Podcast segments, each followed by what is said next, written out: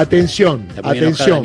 Se acabaron las discusiones sobre el tema de la pizza, porque nosotros no sabemos nada, porque ahora tenemos un maestro pizzero empanadero, máster de todo lo que quiera, Tuati Quanti, de la Piazzaloia, asesor técnico de APIS, cuarto puesto de categoría pizza sin gluten en el Campeonato Mundial de la Pizza Parma, Italia, docente y miembro de la selección argentina de APICE en el Mundial de la Pizza de Parma de Italia. Estamos en contacto con Diego Dávila Gasco. Diego, querido, ¿cómo va? Buenos días, buenos días, muchas gracias a la mesa por el aplauso, la verdad, fabuloso. A ver, ¿cuántos títulos, amigo? ¿Usted le interesa en serio el tema de la pizza? Eh? No como nosotros que la comemos nomás. A ver, hace, hace 34 años que trabajo en el oficio y en los últimos años pude perfeccionarme, eh, profesionalizarme a través de la escuela de APICE y bueno, nada, son logros que a través del trabajo y, de este, de este oficio, ¿no? Que es la pizza, que es el alimento número uno del mundo, que tiene un día mundial como es el día de hoy. La verdad que nada eh, amerita, amerita estar, estar al nivel. Y la capacitación en Italia, decime, eh, ¿en qué te sirvió? ¿Te perfeccionaste mejor? ¿Cómo fue la historia? Sí, sin lugar a dudas, eh, abre un mundo de, técnicas, de, nuevas que uno puede aplicar, digo, en el día a día, ¿no? Y, y, ver un poquito también lo que una de las cosas que pudimos lograr fue obtener mejores puestos en el Mundial de la Pizza en Parma como equipo argentino, ¿no? Porque venimos un poquito relegados las primeras veces que fuimos, en 2016, 2017, y cuando empezamos a entender qué es lo que el pizzero del mundo, porque Argentina tiene su propio estilo de pizza. Tal cual. De hecho, ya es reconocida en el mundo como pizza argentina. Entonces, cuando uno sale a competir, tiene que adaptarse a los cánones de la competencia, así que ciertamente nos sirvió muchísimo. Ahora, Diego Dávila Gasco, estamos hablando con él, acá están todos los compañeros, obviamente, con ganas de preguntar.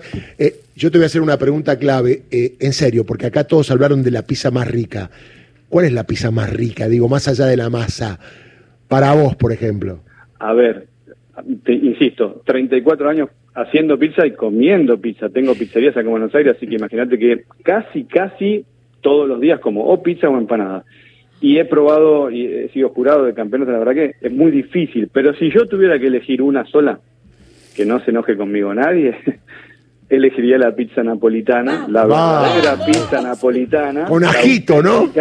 No, esa es la napolitana argentina. Ah. ahora, si vos me preguntas de, la, de, la, de los gustos argentinos, eh, mirá, creo que la de mozzarella.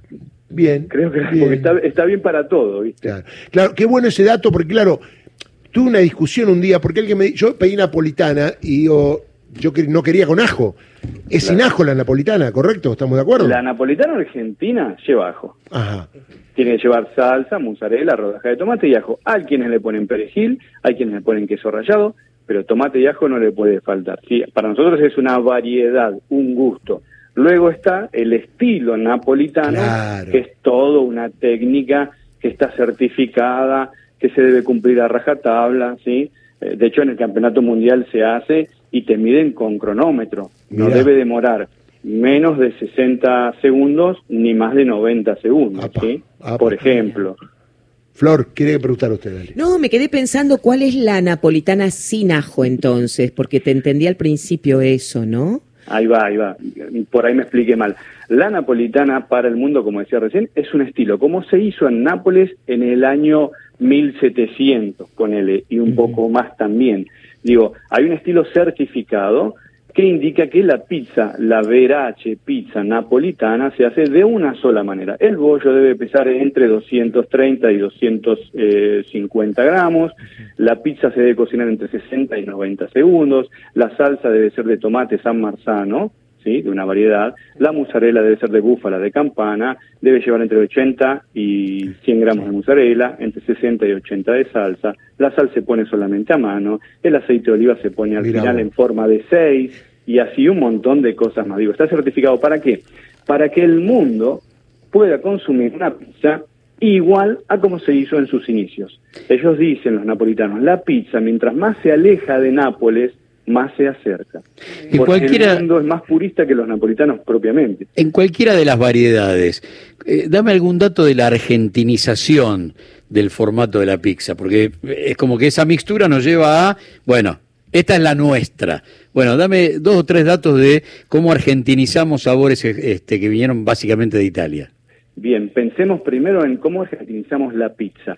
La pizza llega a través de los genoveses, sobre todo, que llegan al barrio de la Boca, y no habían pizzerías ni hornos pizzeros, solo habían panaderías, ¿correcto? Sí, De manera que la pizza que se empieza a hacer es la pizza al molde. Bien. Y tampoco había moldes redondos, si nadie los usaba. De manera que la pizza que se vendía era cuadrada o Mm. rectangular. La pizza de cancha que conocimos. Bueno, esa fue después, Claro. ¿sí?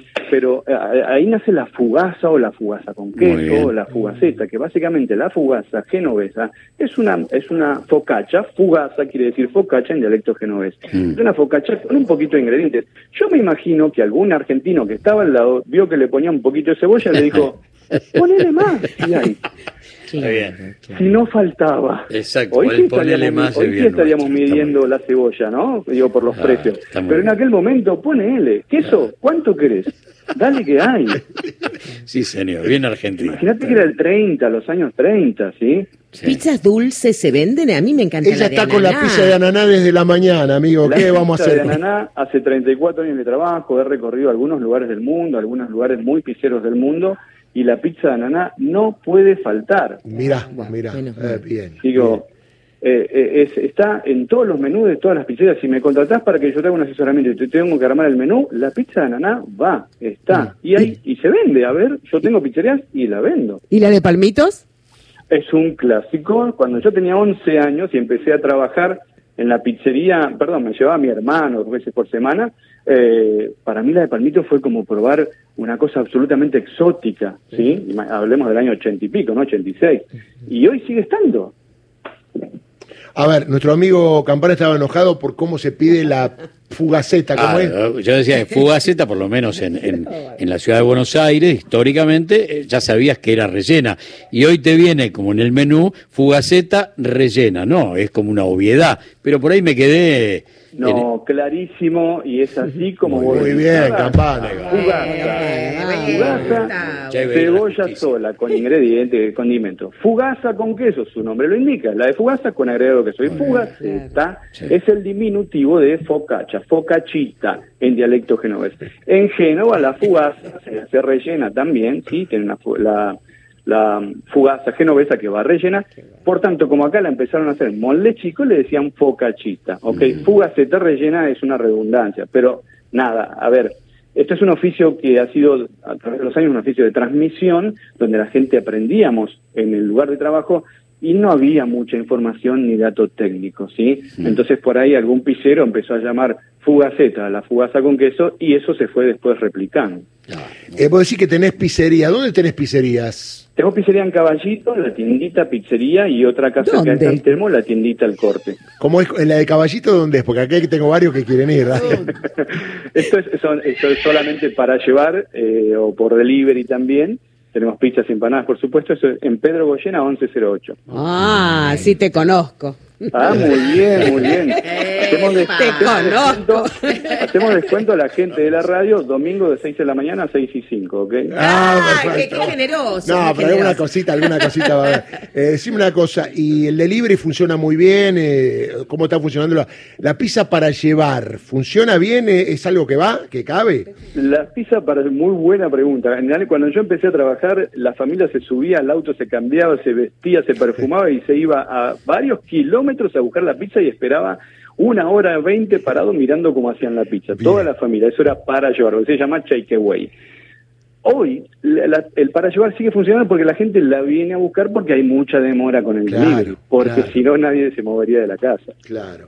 ¿Y llegan calentitas los que van del delivery? O sea, pa- Entiendo tratamos. Sí, tenemos, nosotros tenemos muy poca queja en ese sentido, pero bueno, en alguna que otra, sobre todo las que están más lejos, ¿no? Que por ahí sale un poco del radio, sí, puede, puede llegar un poquito no tan caliente. ¿Alguno que quiera preguntar algo de los compañeros que le haya quedado? Yo que lo voy a visitar Ay. más seguido.